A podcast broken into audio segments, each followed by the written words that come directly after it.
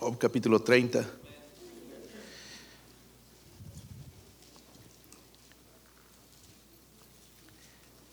Versículo 23.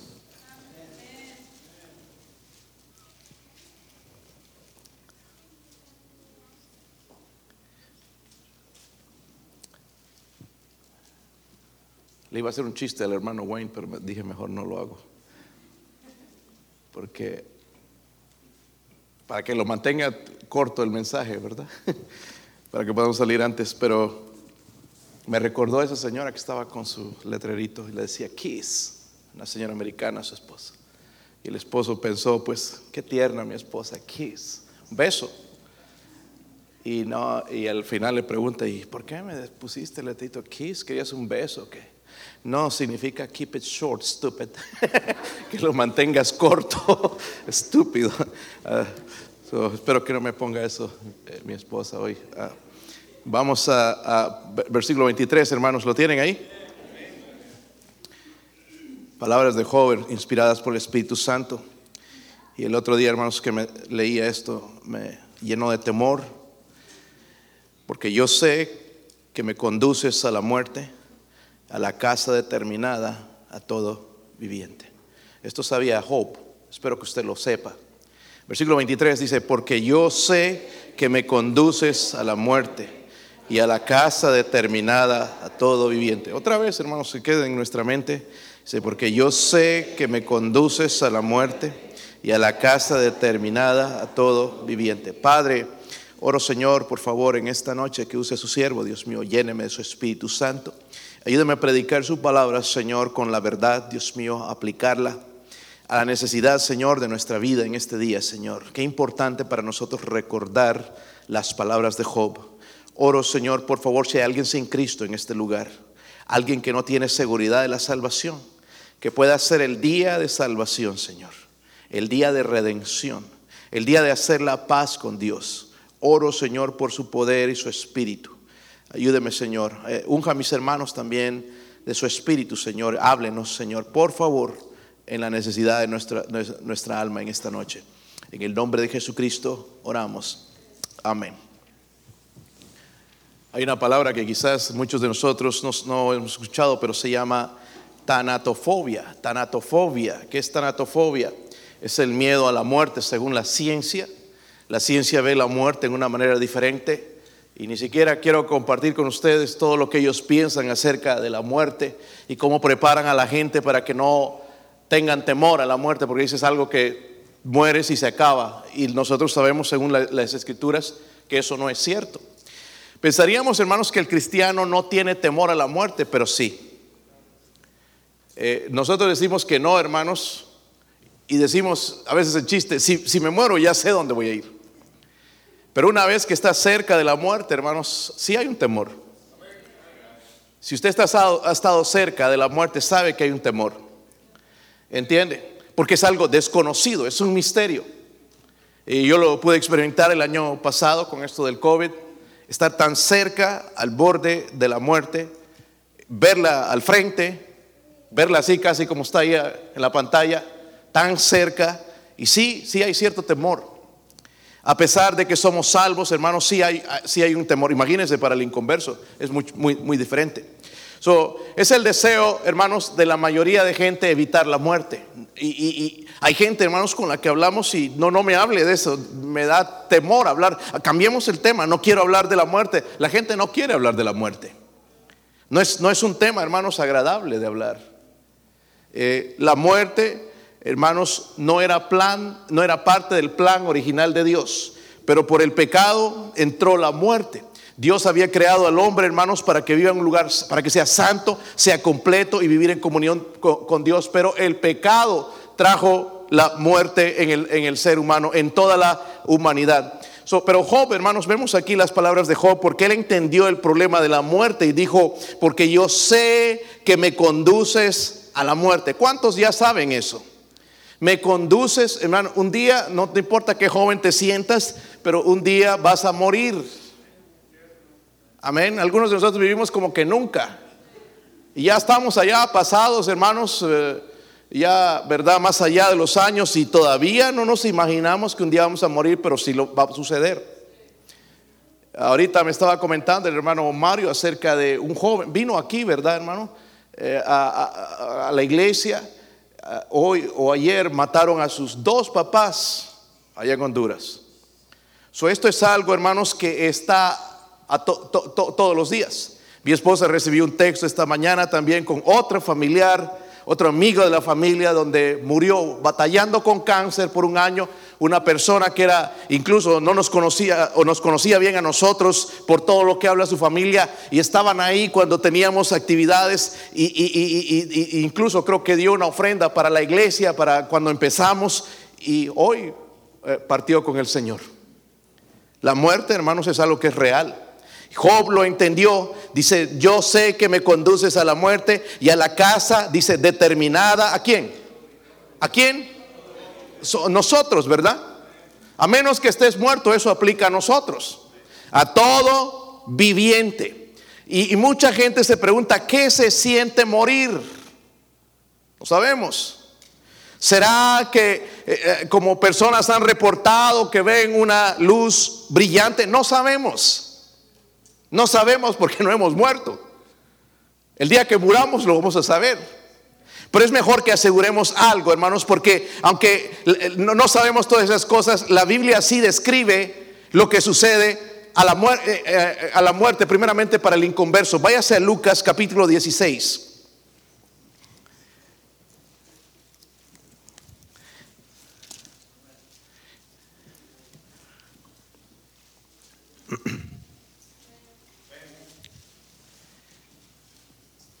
Miren el versículo 23.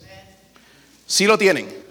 Ahí hay dos tipos de personas, el mendigo Lázaro y el rico. El mendigo fue al seno de Abraham, fue al cielo, pero el otro fue al infierno. Miren el versículo 23, si lo tienen hermanos. Dice, y en el Hades alzó sus ojos, estando en qué? En tormentos. Murió ¿verdad? Fue al infierno y vio de lejos a Abraham y a Lázaro en su seno. Había una separación entre ellos. Versículo 24. Entonces él dando voces dijo, Padre Abraham, ten misericordia de mí y envía a Lázaro que moje la punta de su dedo en agua y refresque mi lengua, que estoy atormentado en esta llama. Pero miren la diferencia, hermanos, de un inconverso, una persona que dice ser religiosa, que va quizás a alguna denominación, que va a un templo y dice que adora a Dios y dice que hace buenas obras y dice que se porta bien. Pero la Biblia habla de este tipo de persona porque quizás ese rico era de esa manera, un hombre con buenas obras, quizás era eh, daba caridad a los pobres, ayudaba a los pobres, pero dice que murió el rico fue sepultado, dice que en el Hades alzó sus ojos estando en tormentos. Murió y fue al infierno. Hermanos, no hay nada más triste en un ser humano que ir al infierno. No es, hermanos, que nace en este mundo y es pobre y que nunca tiene cosas y que no disfruta de las cosas, que nunca se puede comprar un carrito o ni siquiera una bicicleta. Eso no es lo más triste. Lo más triste es que una persona vaya al infierno. Y déjeme decirle una cosa, hoy hermanos en el mundo hay mucha gente yendo al infierno, incluyendo allá gente en la India que se están muriendo sin Cristo. La muerte es algo real. Esa es la muerte para el inconverso. La Biblia nos describe, hermanos, lo que sucede. Eso no es algo, pues, quién sabe, nadie ha regresado. Sí, la Biblia dice que sí, sí, el, infierno es real. La muerte es real. Sí, no hay nadie que ha regresado. El único que ha regresado de la muerte es el Señor Jesucristo. Para darnos testimonio de que es algo real y que solamente a través de Él podemos conquistar la muerte. Yo no sé, esta gente que se creen tan listos y es que nadie ha regresado. El día que vea yo a alguien que regrese, voy a creer. ¿Sabe cuándo va a ser ese día en el infierno? Sabemos para el inconverso lo que le espera en el Hades, dice, alzó sus, en el infierno alzó sus ojos estando en tormentos. El infierno es un lugar de tormento, pero para el creyente es diferente. Miren 2 de Corintios, 2 de Corintios 5, versículo 6.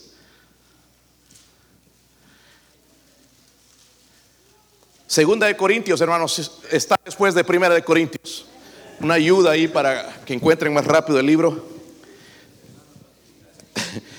Segunda de Corintios 5, versículo 6. ¿Sí lo tienen, hermanos? Así que vivimos, dice, confiados que este es el cristiano. Sabiendo que entre tanto que estamos, dice, en el cuerpo, ¿verdad? Toquen su cuerpo, a ver, tóquenlo. Tienen cuerpo, ¿verdad? Y algunos dicen, ¿qué cuerpo? Estamos en el cuerpo, estamos, dice, ausentes de él. estamos en nuestro cuerpo, estamos ausentes del Señor, no estamos allá, estamos aquí. ¿Ok? Dice, porque por fe andamos y no por... Dice, pero confiamos y más quisiéramos estar que ausentes del cuerpo y presentes en el Señor. Ausentes de este cuerpo es estar presentes en Él. La amiga de la familia de, mi esposa era cristiana, está en un mejor lugar. So, su funeral no va a ser, hermanos, algo que va a haber lágrimas y, que, no hay consuelo, no, porque ella está en un mejor lugar, ya está sana, ya no tiene cáncer, no está batallando con nada, ninguna, ningún tipo de enfermedad en el cielo. Esto sabemos nosotros. Amén. Y qué bueno saberlo en estos tiempos, hermanos, porque así como están las cosas, cualquier rato estiramos los tenis. En serio. Cualquier rato nos, morimos, no necesitamos que ser viejos, ancianos para morir. Jóvenes están muriendo como nunca también. So, la muerte, hermanos, no va a ser acepción, va, la muerte viene y, y es, la muerte es real. En Filipenses 1:23, váyase allá también. ¿Qué diferencia con el inconverso? Dice que el inconverso va a alzar sus ojos en el infierno y se va a encontrar en tormentos. Pero el cristiano sabe que cuando está ausente del cuerpo está presente en él Señor, ¿verdad? Miren en Filipenses 1:23, lo que Pablo reveló. Pablo reveló esto, dice, porque de ambas cosas estoy puesto en estrecho, teniendo deseo de partir y estar con Cristo. Cuando partimos de este mundo vamos a estar con Cristo, dice, lo cual es muchísimo mejor. So, para perder ese miedo, ese temor, hermanos, tenemos que llenarnos definitivamente de, de las promesas de la palabra de Dios. Porque cuando llega el momento, hermanos, no importa cuán valiente eres, no importa cuánto servías, lo único que nos va a dar, hermanos, es seguridad, es el Espíritu Santo. Amén. Dice que es muchísimo mejor. Ojalá, imagínense en ese día, hermanos. Si aquí nos gustan los compañerismos. O oh, allá, hermanos, toda la eternidad platicando. Los que no les gusta, les va a gustar. Amén. Los que nunca se quedaban con nosotros, ahí van a estar. No tienen opción. Comunión. Ay, pastor, como que no me gusta el cielo. Y quieres ir al infierno donde no hay comunión, allá desnudo, en tormento, en un lugar, quizás en ese lago de fuego ardiendo. Eso es peor. Eso es mejor, hermanos, cuando el Señor va a cambiar nuestra mentalidad, no va a haber pecado en ese lugar, en el cielo. Pablo lo entendía y dijo, lo cual dice es muchísimo mejor. ¿Cuántos creen eso? Lo cual es muchísimo mejor. So, hay tres cosas, hermanos, quiero compartir rápidamente acerca de la muerte. Miren Hebreos 9:27. Hebreos 9:27.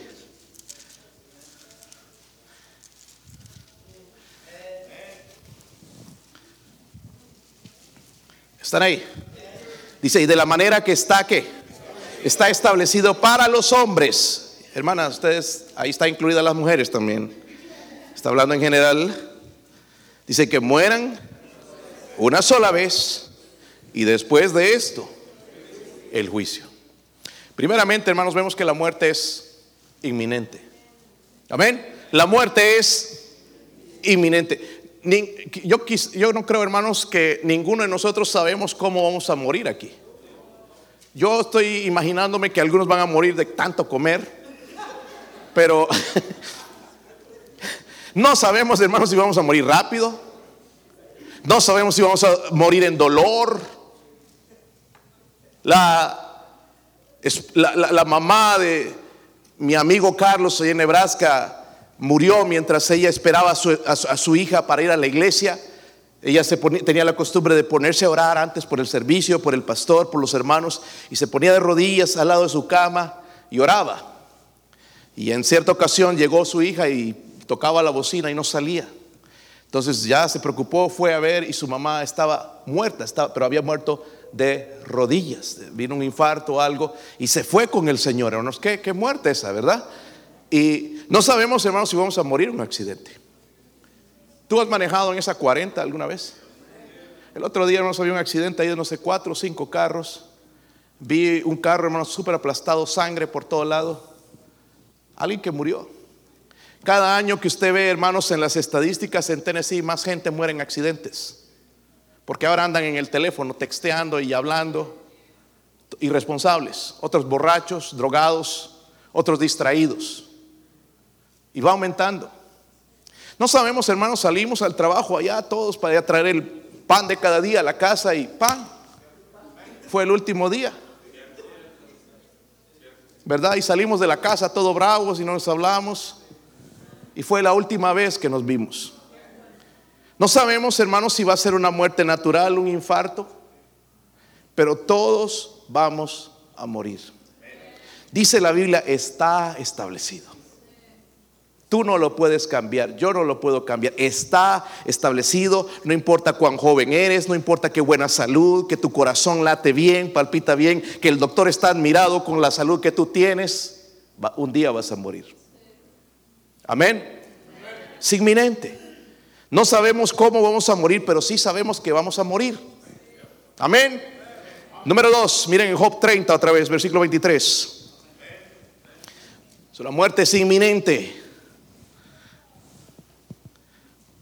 Si lo tienen?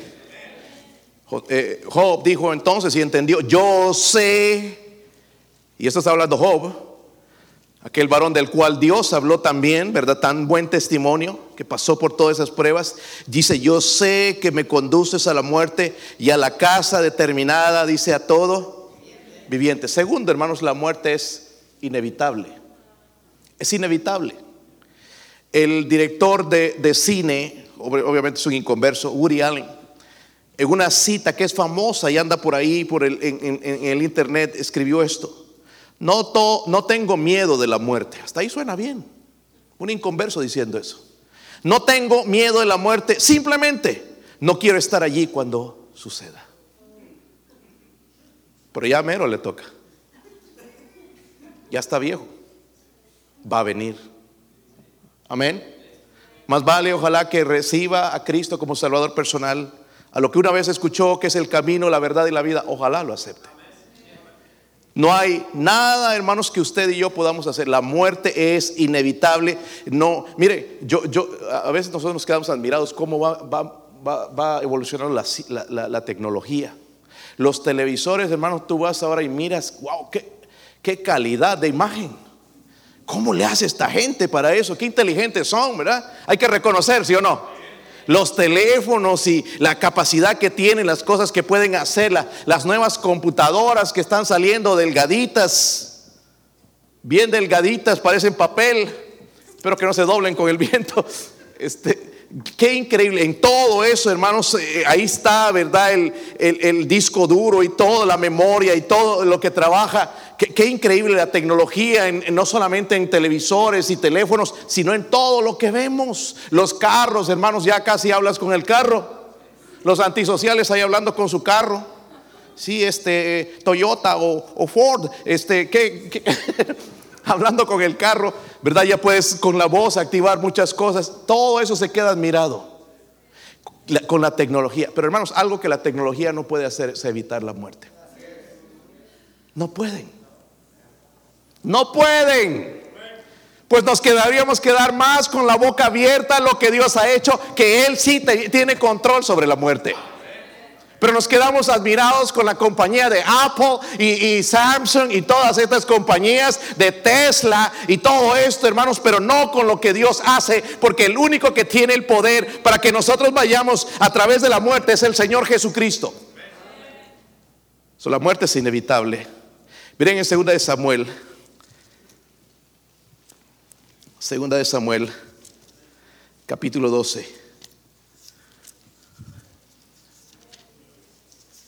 Segunda de Samuel, capítulo 12, versículo 23. El hijo de, de David con Betsabé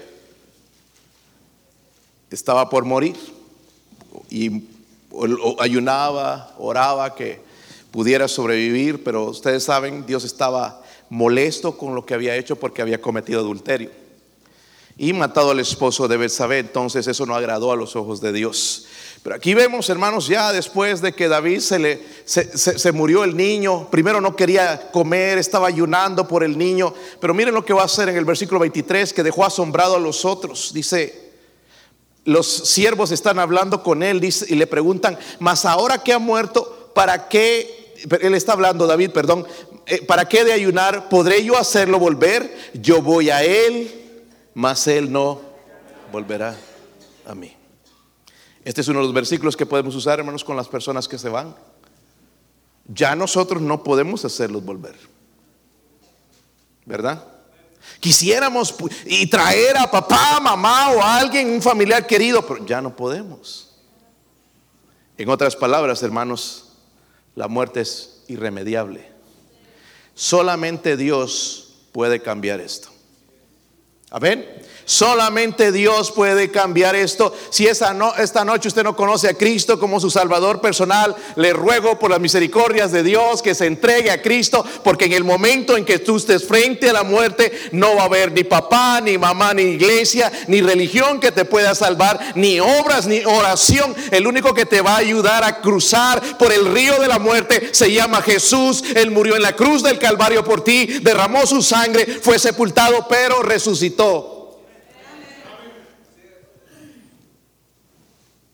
Gloria a Dios, hermanos, por la salvación en Cristo Jesús. Él es la única esperanza. No hay más. Pastor, y como le hizo con Michael Jackson, que se metió a una máquina para que lo hicieran vivir 100 años, a los 50 años murió. No hay tal máquina, nos va, a pagar un millón de dólares igual. Tarde o temprano vas a estirar los tenis. En serio vas a morir. Por eso la Biblia, hermanos, nos habla mucho esto, hermanos, de la gente que pone peros. No hoy, no estoy preparado, no estoy listo. La pregunta es a esta gente, ¿están preparados para morir? Porque la muerte puede llegar hoy. Hoy. ¿Sí o no? Comiendo ahí, hermanos, en la manera que comemos. Por... ¡Ah! Listo. Porque sabemos en esta iglesia, hermanos, no comemos para vivir, sino vivimos para comer. Es interesante, hermanos. Miren en Apocalipsis 1:18.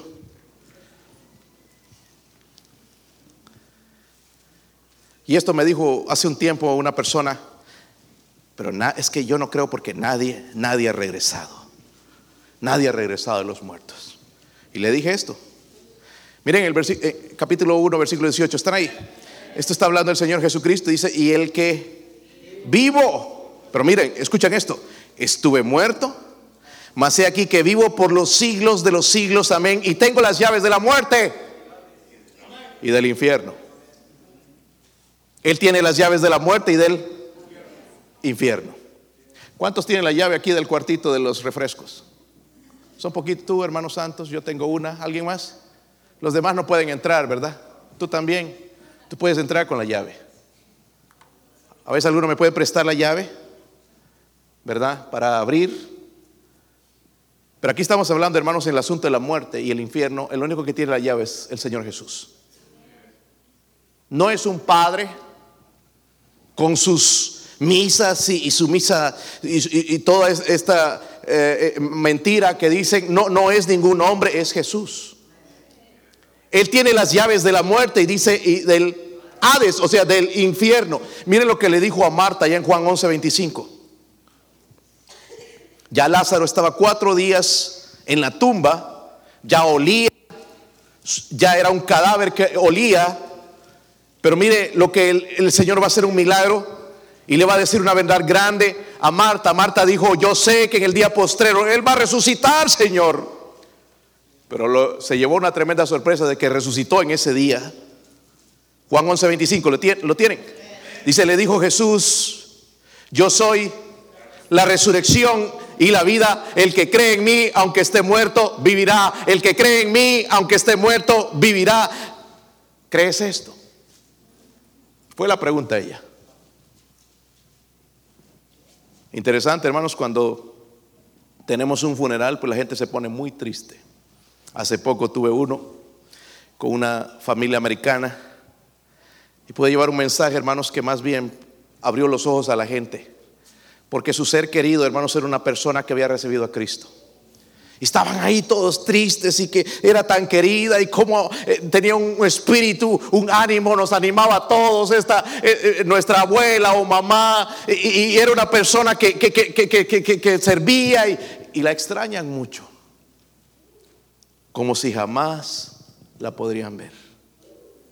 Si ellos pusieran su fe y confianza en Jesucristo, la podrían volver a ver.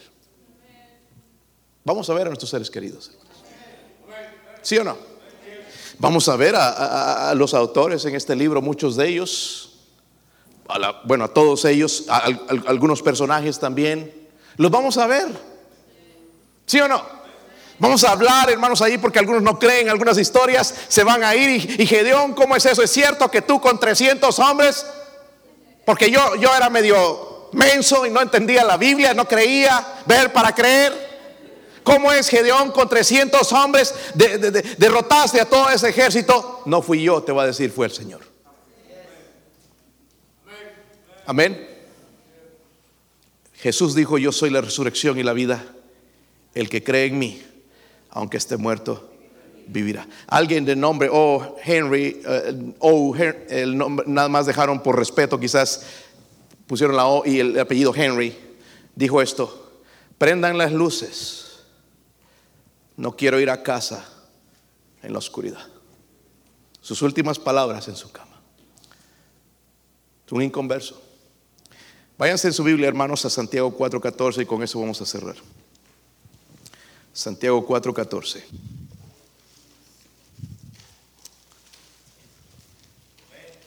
Si lo tienen. En el versículo 13 nos da primeramente un llamado de atención a nosotros. Miren, mañana vamos a ir a trabajar. Mañana vamos a ir a hacer esto y esto y el otro. Y no, que mañana me entrego a Cristo. Versículo 13. Vamos ahora a los que decís, hoy y mañana iremos a tal ciudad y estaremos allá un año y traficaremos y ganaremos y nos haremos billete y haremos nuestra casa y, y nos nos gozaremos y nos compraremos un carro, una troca del año y nos compraremos eso. Eso está en el griego, no está aquí. Pero dice luego, cuando no sabéis lo que será mañana. No sabéis lo que será mañana. Nosotros estamos postergando que mañana, que de mañana, mañana, mañana voy a empezar a servir al Señor, mañana voy a hacer esto. Y dice, no sabéis. Hermano Susano, podría ser la última vez que tú diriges aquí. Podría ser la última vez que mi esposa toca el piano. Podría ser la última vez que yo predico en este púlpito. No, la Biblia dice, dice, no sabéis lo que será mañana. Pero luego nos dice por qué. Porque ¿qué es vuestra vida? Ciertamente es neblina que se aparece por un poco de tiempo y luego se desvanece. Yo no sé cuál de nosotros es el que va a vivir más años aquí. Quizás mi papá. Pero todos tenemos un final. ¿Sí o no? Es triste, hermanos, si yo he tenido varios velorios también de niños. Sí se van. A veces se van. Hay muchos niños que nacen y tienen la enfermedad de leucemia y batallan con eso. Algunos sobreviven, otros mueren. No hay muchos chances a veces de, de sobrevivir y mueren podríamos recibir la noticia nosotros también de que uno de nuestros hijos tiene leucemia. Puede ser. Es que no me, ¿por qué me va a pasar a mí? Te vas a amargar cuando le sucede. Sucede a buenos cristianos. Pero a nosotros no. Nunca nos vamos a morir. Nunca nos va a pasar nada malo. Estamos equivocados. Hermano, usted y yo tenemos ya una fecha donde nací. ¿Cuántos ya nacieron alguna vez? A ver. Algunos no han nacido todavía, pobrecitos. Siguen en el vientre de su mamá. Grandotes. Va a sufrir su mamá cuando salgan.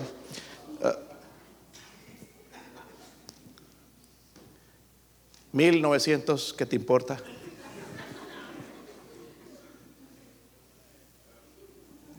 ¿2021?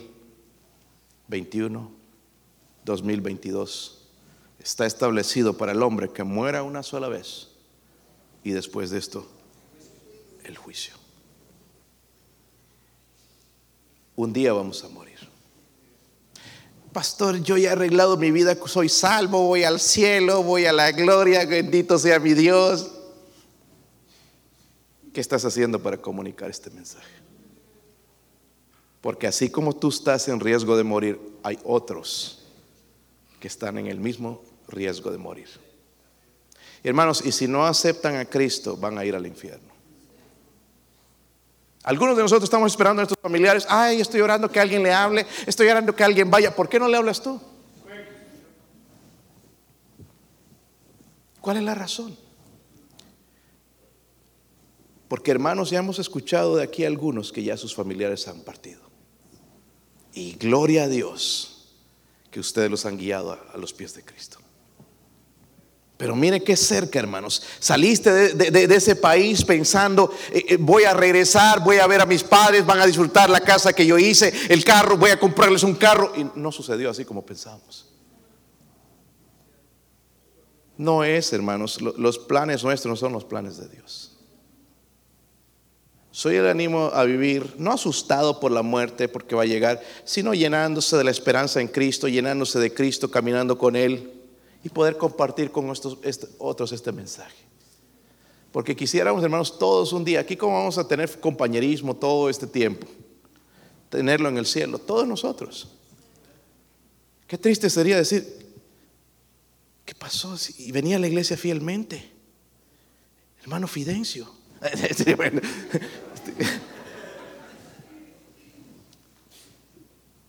Yo sé que le salvo. Pero todos de aquí somos salvos. Un día vamos a morir. Miren, dejen esa tonta excusa de que no estoy preparado, que no sé, que más tarde, que ando un poquito mal. Dejen esas tonteras, porque nuestra vida es como neblina. ¿Saben qué es la neblina? ¿Han visto la neblina? ¿Alguna? Bueno, ya algunos se levantan como a las 12, ya no hay neblina, hermanos, pero si tú te levantas temprano, vas a trabajar, vas a ver neblina a veces. Algunos ni creen que hay neblina. ¿Qué será eso? Si te levantas temprano vas en neblina y cuando regresas ya no está. Corta. Así es nuestra vida. Tenemos un Dios que es eterno, nunca, no tuvo un principio, no tiene un final. Pero nosotros vivamos, hermanos, 50 años, 60, 70. La Biblia de los 70 como los más robustos, ¿verdad? Solo tenemos mucho para vivir. Digamos que llegamos a 80. Digamos que llegamos a los 90, hermanos, pero igual vamos a morir. Vamos a ir a la eternidad. Lo mejor, hermanos, es arreglar nuestra vida, primeramente con Jesucristo, si, somos salvos. Pero segundo, hermanos, si andamos alejados, ya es tiempo de arreglar nuestra vida. Dejar que no este, que el otro, que aquí poner tanta excusa, arreglar nuestra vida con Dios, porque nuestra vida es corta. Empezar a servir. Ojalá que puedan venir a ayudar hermano Mario. Ojalá que sí. Pero algunos quizás escogen mejor quedarse en casa, ver televisión. Pensando, hermanos, que tienen otra oportunidad cuando no sabemos qué va a ser mañana. Podría ser la última oportunidad. Quizás allá poniendo el piso, hermanos. Viene el Señor, nos vamos todos. Ya ni tenemos que experimentar la muerte. Gloria a Dios, ¿verdad? Nada más se nos quedaría por ahí el que está poniendo el piso. Pero ojalá, por eso estoy con la urgencia de que lo ganemos a Cristo. Eh, ganarlo para Cristo. ¿Qué pasó con el resto? Se fueron. Tarde o temprano vamos a morir. Están conscientes de eso, ¿verdad, hermanos? Job lo aprendió. Se- yo sé que voy a ese camino, yo sé que voy a esa casa determinada para todo ser viviente. Yo sé. Espero que usted lo sepa. Pero en, eh, eh, en Job no dijo eso nada más para estar con miedo así, sino para temer a Dios y vivir para Dios. Amén. Vamos a poner de pie, hermanos, vamos a orar.